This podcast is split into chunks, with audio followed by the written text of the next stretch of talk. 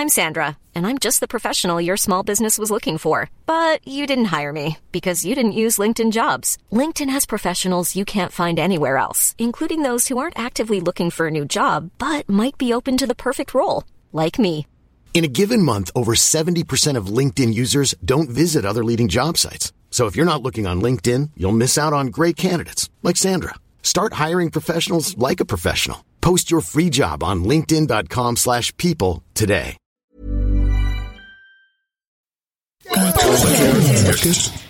Podcast.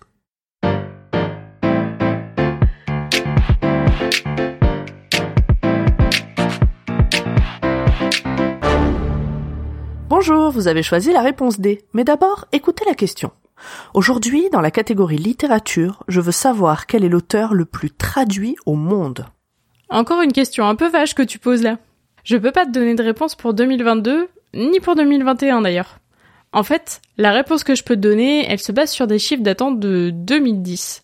Et si nous n'avons pas de données plus récentes, c'est pour des questions d'argent. Connais-tu l'index translationum Il faut que je t'en dise un mot.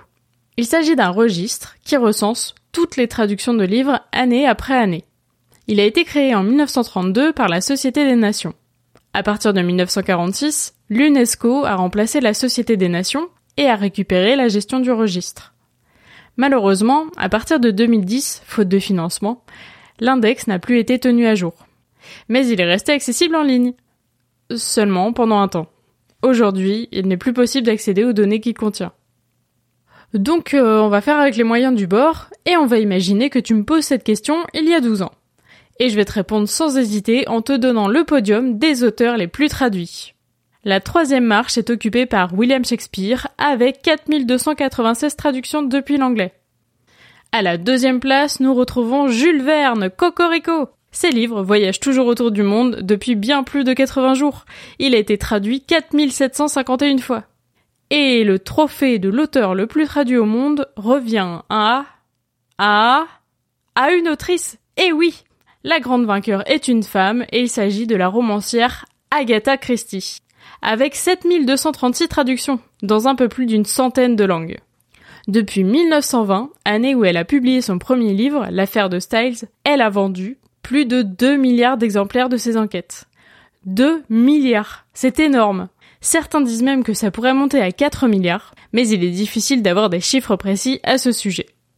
Ces romans se vendent encore actuellement à hauteur de 400 000 par an, alors que son dernier roman, La dernière énigme, date de l'année de sa mort, en 1976. Enfin, presque, puisque deux nouvelles inédites retrouvées dans sa maison ont été publiées en 2009. Par contre, si on prend ses livres cas par cas, Agatha Christie est très loin du podium.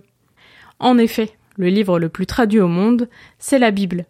On peut la lire en 3384 langues différentes.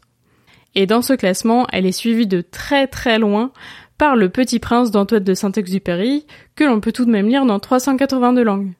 Et à la troisième place, on trouve Les Aventures de Pinocchio de Carlo Collodi, qui a été traduit dans environ 250 langues.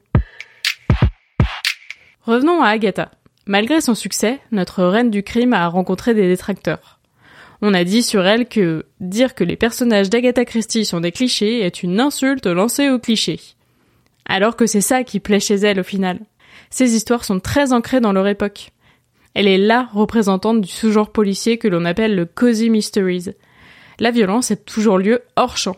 Les enquêtes se déroulent dans le feutré des salons.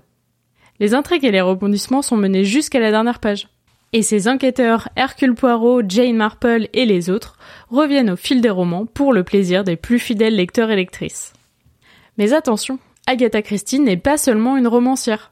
Elle est surtout connue pour ça car elle a tout de même écrit 80 romans et recueils de nouvelles, mais elle a aussi signé 7 pièces de théâtre, sans compter les adaptations sur scène de certains de ses romans, deux autobiographies, deux recueils de poèmes, six romans non policiers sous le pseudonyme de Mary Westmacott, et encore d'autres choses. Et je n'ai pas encore parlé des adaptations. Alors bon, c'est pas elle qui les a faites, à part quelques pièces, mais ça compte quand même, puisqu'on retrouve ses histoires ou ses inspirations dans 18 pièces de théâtre, 42 films, 33 téléfilms, 16 séries, 5 bandes dessinées et 9 jeux vidéo. En tout cas, le premier livre de la Reine du Crime a été ouvert pour la première fois il y a plus de 100 ans, et il n'est pas prêt d'être refermé. Bravo, c'était la bonne réponse. Pour aller plus loin sur ce sujet, retrouvez les sources en description. La réponse D est un podcast du label Podcut. Vous pouvez nous soutenir via Patreon ou échanger directement avec les membres du label sur Discord. Toutes les informations sont à retrouver dans les détails de l'épisode. À lundi pour un nouvel épisode sur la thématique sport.